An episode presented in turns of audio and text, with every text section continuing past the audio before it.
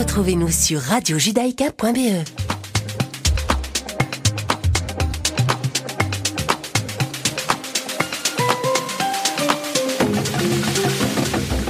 Chères auditrices, chers auditeurs, bonjour et bienvenue dans notre émission Coachella. Mon nom est Jonathan Appelstein et je suis avec Nathalie Fabreau. Salut Nathalie. Salut Jonathan. Alors nous sommes tous les deux coachs de vie et aujourd'hui nous allons vous partager un outil qui permet de faciliter la prise de décision. Alors la dernière fois dans l'émission, on avait expliqué ce que ce qu'est le coaching et ce qu'il n'est pas. Et aujourd'hui, on a la volonté d'aller un cran plus loin avec des approches plus, plus concrètes pour vous donner la possibilité de pouvoir également utiliser ça chez vous et dans votre vie.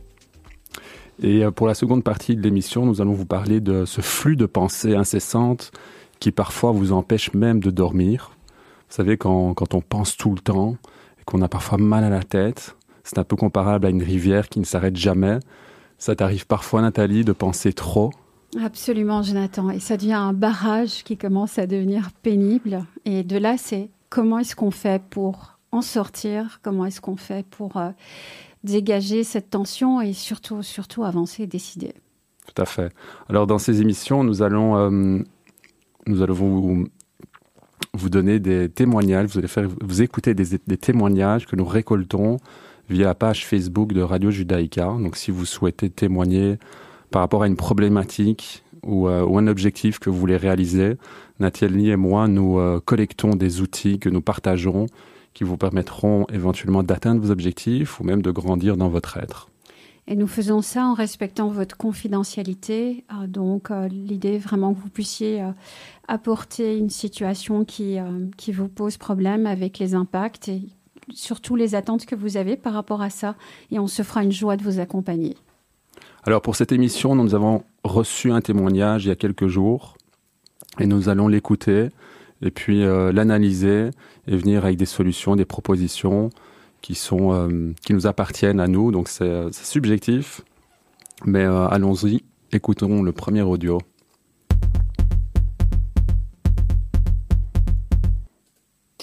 Bonjour, Ma requête concerne les situations où on a l'impression parfois de trop réfléchir, de trop penser ou de trop ruminer. On essaie de prendre une décision, on se demande quelles sont les meilleures options, mais au bout d'un moment, ça devient peut-être parfois même des obsessions. Donc ma question est la suivante. Comment, par quels moyens, quelles solutions on peut à un moment donné casser ce cercle d'obsession par rapport à une idée, par rapport à une décision, et euh, pouvoir prendre de la distance ou pouvoir euh, enlever un certain stress pour cette décision? Voilà. Alors Nathalie, moi je, je prends un, mot, le, dernier mot finalement de, son audio, c'est comment prendre une décision. On est confronté parfois à hum, différentes options que ce soit au niveau professionnel ou privé. Et j'utilise parfois un outil qui est hum, intéressant pour justement faciliter la prise de décision. Et cet outil, euh, c'est un outil qui va se baser sur les valeurs de la personne pour justement aller plus loin, prendre une autre perception face à la problématique et prendre une décision. Alors comment ça se passe en coaching? Quand j'ai le coaché face à moi, je lui demande quelles sont les deux options qu'il rencontre, qu'il ou qu'elle rencontre. Et puis je lui demande euh, pour chaque option de noter les valeurs associées. Par exemple la sécurité, la créativité, la justice, etc. Et puis je demande au coaché de prendre un peu d'auteur et je lui demande quelle serait une vie idéale, selon toi. Et quelles sont les trois valeurs associées à cette vie idéale? Alors ça demande un temps de réflexion. Et puis euh, par rapport à ces trois valeurs, quelle est la, la valeur la plus importante? Et puis, je lui demande de noter trois objectifs qui l'aideraient à réaliser cette vie idéale et quelle action il peut mettre en place assez rapidement. Quel magnifique outil en termes de prise de recul, Jonathan, parce que c'est vrai que dans la vie, euh, quand on est dans une situation, on a tendance à être vraiment le nez dans le guidon et dans l'urgence, et euh, ce qui peut générer beaucoup d'émotions qui renforcent euh, les pensées et la difficulté à décider.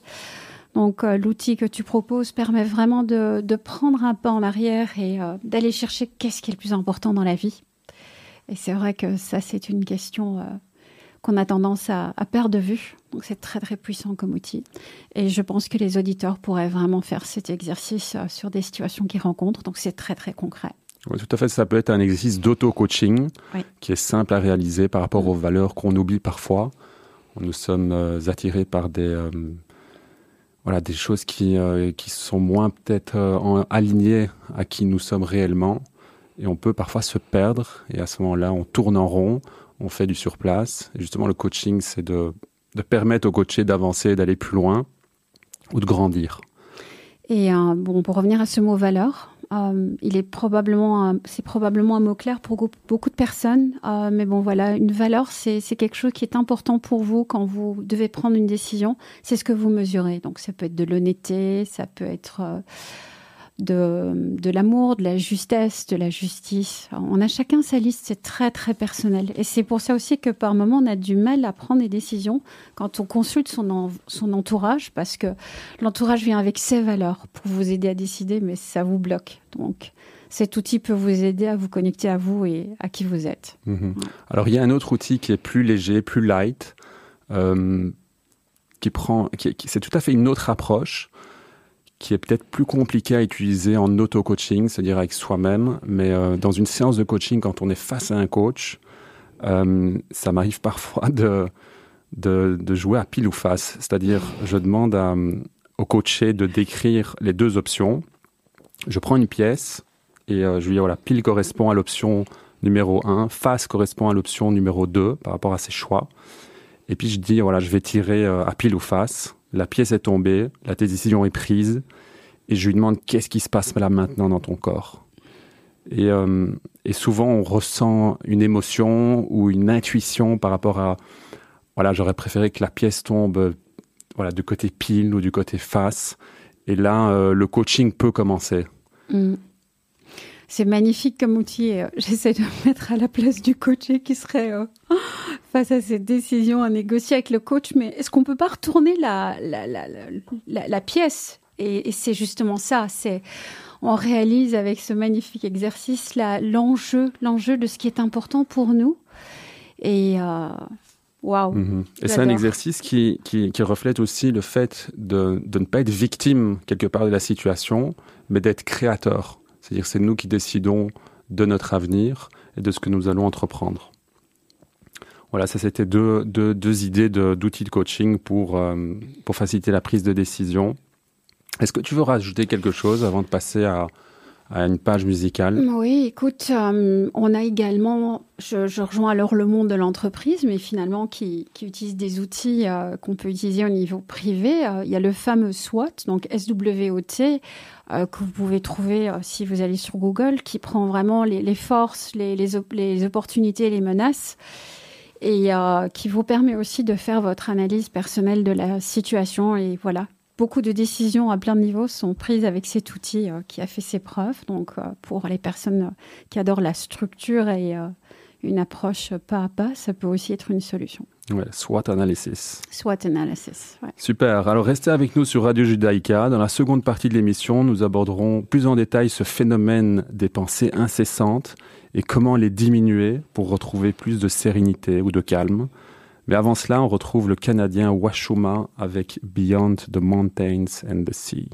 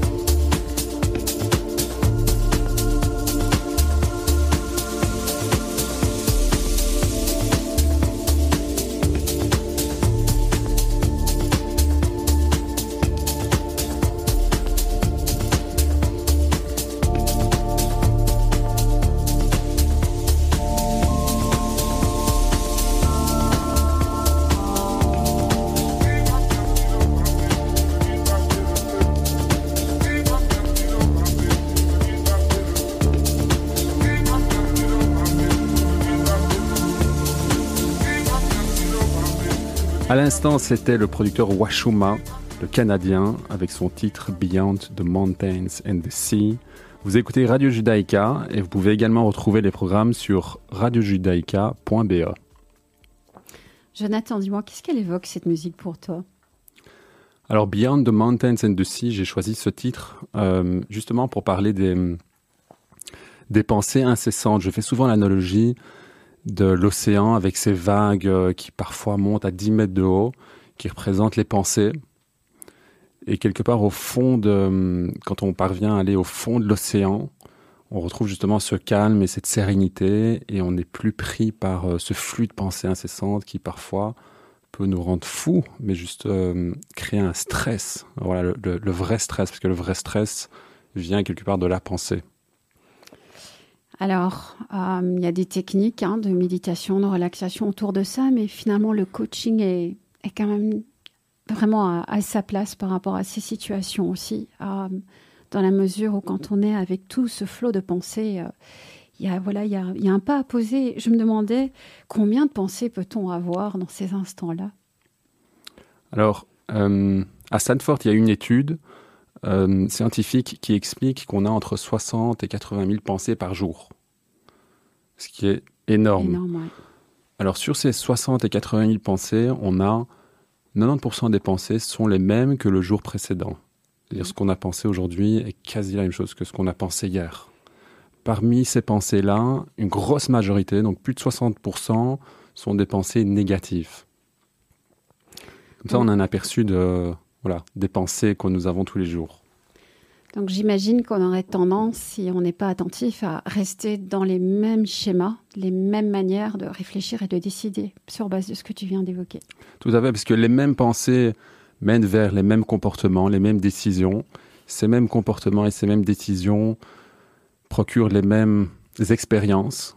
Et finalement, après ces expériences-là, on a les mêmes émotions. Et ces mm. mêmes émotions ont une influence justement sur les pensées et le cycle se répète. C'est pour ça qu'on a autant de pensées euh, identiques tous les jours. Et j'imagine que c'est aussi pour ça que ça devient à un moment donné difficile quand on est dans les mêmes schémas qui se répètent, qui se répètent et qu'on sature à un moment donné et que l'accumulation devient, devient lourde à porter. Mhm. Alors ce qui, est, intéressant, c'est que les neuroscientifiques appellent cela le mode par défaut. C'est-à-dire que même quand nous faisons rien du tout, quand nous ne sommes pas concentrés, on a identifié que certaines parties, certaines régions de, notre cerveau représentent une activité cérébrale très forte et très puissante. Donc même en faisant rien du tout, on est hyper actif. On n'est jamais, jamais, jamais sans rien faire, puisqu'on est toujours très, très, très occupé. Donc la question, c'est justement comment, euh, comment diminuer ce nombre de pensées. Oui, parce que j'imagine que c'est un peu comme un ordinateur, hein, corrige-moi ça prend euh, une, voilà, une capacité mémoire. Donc, il y a une autre partie qui a du mal à, entrer en jeu et à, pouvoir trouver des solutions créatives et innovantes parce qu'on a ces modes de pensée automatiques. Tout à fait. On a un mode de pensée automatique. Et j'utilise souvent deux analogies pour parler de ça. justement, le premier, c'est l'océan, et je fais référence à la chanson que j'ai choisie. C'est ben, je l'ai expliqué en fait, c'est comment euh, quelque part transcender, aller au-delà de ces vagues et de ces pensées pour atteindre un niveau très calme où il y a euh, des qualités de sérénité, euh, une paix intérieure qui nous permettent de revenir avec plus de lucidité dans la vie réelle. Mhm. Alors l'autre analogie qui est intéressante, c'est, j'appelle ça les trains, le train des pensées. C'est imaginons que nous sommes assis dans une gare et qu'on voit des trains entrer et des trains sortir. Alors, soit on rentre dans les trains qui représentent les pensées, c'est-à-dire qu'on s'identifie à une pensée, on s'attarde aux pensées, on s'engage à une pensée, et on est parti dans ce flux de pensées incessantes. Soit on reste assis tranquillement sur le quai et on observe ces pensées arriver et partir, un peu comme les nuages dans le ciel qui viennent et qui partent. Et j'imagine combien de comportements automatiques on est capable d'avoir sans avoir réfléchi, alors qu'en réalité, euh, dans ce que tu décris, il y avait une pensée et elle était automatique en fait. Mhm. Et elle, nous a, elle a pris le contrôle de nous. Tout à fait. Alors, la question c'est comment est-ce qu'on va prendre du recul par rapport à cet automatisme des pensées comment est-ce qu'on va finalement baigner dans la conscience et pas être pris dans, dans ses pensées, dans ce mental incessant, dans cette voix intérieure qui parfois fait beaucoup de bruit, ou même on peut appeler ça aussi l'ego, qui nous mm. pensons être et euh, quel est notre statut social et euh, quel rôle nous jouons dans la société. C'est de prendre justement du recul par rapport à tout ça et d'être dans la conscience. Ouais. J'imagine, chers auditeurs, que vous avez des moments comme ça où vous vous sentez en décalage à un moment donné et où vous commencez à regarder autour de vous comme si vous étiez dans une bulle et qu'il se, passe, il se passe quelque chose où vous, vous, prenez conscience, c'est vraiment cette notion de conscience, qu'il y, y, a quelque chose là dans lequel vous n'avez plus forcément envie d'être et vous commencez à réfléchir autrement. Et ça, ce sont, c'est exactement vers ça qu'on, qu'on voudrait vous amener à travers euh, les explications euh, sur cette, cette manière de penser automatique. C'est de sortir de ça. Mhm. Alors le coaching permet de sortir de ça, parce que le coaché va exprimer ses pensées. Et à partir du moment où il exprime ses pensées, il n'est pas ses pensées, il prend du recul. Donc ça, c'est la puissance que je retrouve moi personnellement dans le coaching. Mm. Et qui permet d'avoir des prises de conscience. On appelle ça des prises de conscience, des insights qui sont tellement puissants que nous n'avons pas pris conscience avant cette séance de coaching, qui nous permet justement de passer au-dessus ou prendre un autre chemin ou avoir une autre perception sur la réalité. Et c'est tellement libérateur. Et c'est tellement libérateur.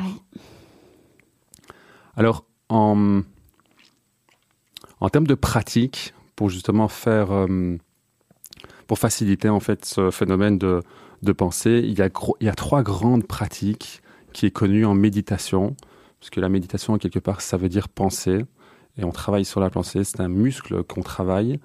Et euh, il y, en a, y en a trois grandes, je vais les citer puis je vais les expliquer. La première, c'est l'attention focalisée, la seconde, c'est la vigilance ouverte, et la troisième, c'est la transcendance automatique. Si vous avez pratiqué de la méditation, ou si vous voulez pratiquer, vous allez souvent tomber dans une des trois catégories. Il y en a peut-être un peu plus, mais c'est les trois grandes catégories, et je vais les expliquer une à une. Alors l'attention focalisée, c'est quand le mental part dans tous les sens. On va focaliser sur un objet, sur une image, sur un son, par exemple sur la flamme euh, d'une bougie. Et cette concentration va diminuer l'excitation dans le mental. C'est souvent utilisé en yoga, avant de commencer euh, une séance ou à la fin d'une séance de yoga. Et ça demande un effort mental de concentration. La deuxième, c'est la vigilance, ouverte, pardon, où on se focalise sur l'instant présent, mais il y a quelque part un lâcher-prise. Un exemple très connu, c'est la pleine conscience ou le mindfulness, qui est très à la mode aujourd'hui, lancé par John Kabat-Zinn. Et là, on, porte notre, on porte attention au moment présent sans porter aucun jugement sur les émotions, sur nos observations, sur euh, notre ressenti. Et la troisième, c'est la transcendance automatique. C'est euh, celle que, que j'enseigne aujourd'hui. Je les ai toutes euh, pratiquées, mais c'est celle-ci qui, qui me parle le plus aujourd'hui dans notre monde hyper connecté, etc., et qui demande moins d'efforts. Je vais expliquer ce que c'est, mais on utilise souvent un mantra. Un mantra, ça veut dire man veut dire esprit, et tra véhicule. Donc un mantra, c'est un véhicule de l'esprit, et on parvient à aller au-delà de la pensée vers sa source, un espace calme et pur. Un peu comme l'analogie de l'océan, c'est-à-dire qu'on utilise ce mantra pour descendre de ces vagues incessantes qui sont parfois gigantesques vers justement cet espace euh, qui est extrêmement calme. Hmm. J'imagine que les auditeurs pourraient trouver euh, des approches qui leur conviennent. Ce sont trois approches qui sont complémentaires et c'est vrai que dans des situations particulièrement tendues, si vous n'êtes pas encore dans la pratique, le fait d'utiliser la première, la focalisation, je pense, mhm. serait peut-être la, première euh, à tenter. Je ne sais pas ce que tu en penses, Jonathan. Mais c'est comme ça que j'ai commencé, moi, par la focalisation. Euh, et puis j'ai fait, euh, j'ai fait des ateliers de mindfulness. J'ai fait les deux grands ateliers de, de mindfulness qui est le MBSR, MBCT, qui, euh, qui est extraordinaire, qui prend chacun huit semaines. Donc ça demande quand même un, certain engagement, mais les effets sont assez exceptionnels. Après, chacun a son expérience. Absolument. Et puis la transcendance automatique, qui est plus accessible, il me semble, plus facile. Euh, elle ne demande pas euh, de s'asseoir dans une position particulière, ni de mettre nos mains dans une certaine position. Euh, donc on est assis comme on, comme on le souhaite. On répète un mantra convenablement pour justement arriver à la source des pensées. Et euh, il peut se pratiquer à un très jeune âge, je pense à partir de 6 ou 7 ans. Et cette, cette technique, contrairement aux autres, demande aucun effort mental, aucun, aucune concentration. Donc c'est pour ça que je trouve que qu'elle est pas mal aussi pour commencer à apprendre à méditer. Tout à fait.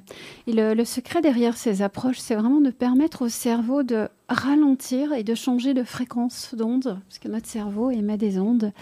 Et le fait de pouvoir passer à un certain niveau d'accalmie permet de s'apaiser et alors à autre chose d'émerger euh, des profondeurs de, notre cerveau, notre partie plus créative, euh, plus, dans la joie en fait. Et qui peut apporter des, solutions à des, situations très complexes. Et on abordera aussi la, notion de résilience, euh, peut-être dans une autre émission, mais on y reviendra. C'est cet état de calme qui nous permet de traverser les tempêtes et euh, de bien pouvoir, euh, en effet, reposer notre mental aussi. Tout à fait. Et aujourd'hui, il y a une approche scientifique qui est apportée à la méditation. On a notamment en Belgique Stephen Lawrace, qui est un pionnier qui a fait euh, des, tests et des scans euh, sur Mathieu Ricard à Liège.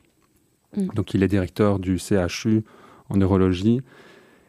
Et il s'est aperçu que en méditant, donc cette pratique permet de renforcer certaines régions cérébrales et, euh, et que le calme profond apporte justement énormément de bénéfices, notamment tu parles de créativité, ça peut booster la créativité, comme ça peut réduire le stress ou l'anxiété, renforcer euh, la mémoire et euh, amener un, système, un, immunitaire beaucoup plus puissant. Donc ça nous protège d'un tas de maladies, etc. Donc le livre est, très intéressant, je le recommande. C'est celui de Stephen Lawrence. Donc voilà, ça c'était un peu pour expliquer euh, les, trois grandes pratiques de méditation. Il y en a d'autres aussi, il y a de la visualisation, il y a des chants, etc. Mais pour commencer, euh, c'est une, une, bonne approche, je mm. pense, à la transcendance automatique, qui est assez simple. Voilà, Nathalie, est-ce que tu voudrais rajouter quelque chose par rapport à... Euh, moi, j'avais envie de te demander, Jonathan, mhm. et donc tout cela, comment est-ce que ça contribue justement à la gestion de nos pensées? Si tu as encore envie d'ajouter quelque chose par rapport à ça, si ce n'est que moi, je dirais qu'un esprit, euh, voilà, une personne apaisée, en général, a accès à beaucoup, beaucoup plus facilement à des, réponses aux situations. Et, euh, c'est un, on, dispose tous de cette ressource-là. C'est, on a, on a tout en nous et euh, ce que tu viens d'évoquer me reconnecte à ça. On a tout en nous. Il suffit juste de ralentir par les techniques que tu évoques. La clarté peut venir et euh, l'apaisement. Et je ne sais pas si toi, tu veux encore faire un autre lien par rapport à cette notion de pensée. Non, je pense qu'elle est de plus en plus populaire juste par le fait qu'on est euh, de plus en plus connecté, qu'on a moins de, temps pour nous-mêmes, parce qu'on est euh, attiré par des attractions, par du divertissement, et que parfois, en effet, euh, il est intéressant de couper le moteur, de se poser, de se recentrer pour revenir avec plus de vivacité dans la vie réelle. Oui. Je voudrais juste partager une petite règle que j'amène souvent dans des ateliers, surtout pour les personnes qui travaillent toutes les 57 minutes, arrêtez-vous 3 minutes. Levez-vous, éloignez-vous de vos écrans. Allez-vous chercher quelque chose à boire et surtout ne regardez pas trop vos collègues, vos collègues parce qu'ils vont vous solliciter à cet instant-là. Et euh, prenez juste ces 3 minutes pour vous. C'est une manière indirecte d'appliquer ce qu'on vient de, partager avec vous. Et ça vous aidera à bien tenir la journée. Et le soir, de rentrer chez vous et commencer une deuxième vie en forme. Tout à fait. commençons peut-être avec euh, ces 3 minutes maintenant. On va lancer une, une page musicale. Alors merci à vous d'avoir écouté Radio Judaïka. Merci Nathalie. Merci à toi Jonathan. N'hésitez pas à vous rendre sur le site radiojudaïka.be pour accéder à cette émission en replay. Et si vous voulez, vous voulez faire un témoignage de manière anonyme, vous pouvez vous rendre sur la page Facebook. Il y aura un lien. Vous pourrez cliquer dessus et euh, partager un audio qui sera complètement anonyme. Et nous essaierons de venir avec des outils ou des idées pour vous aider justement à atteindre vos objectifs. Voilà, je vous dis à la prochaine pour une nouvelle émission. À la prochaine. À bientôt.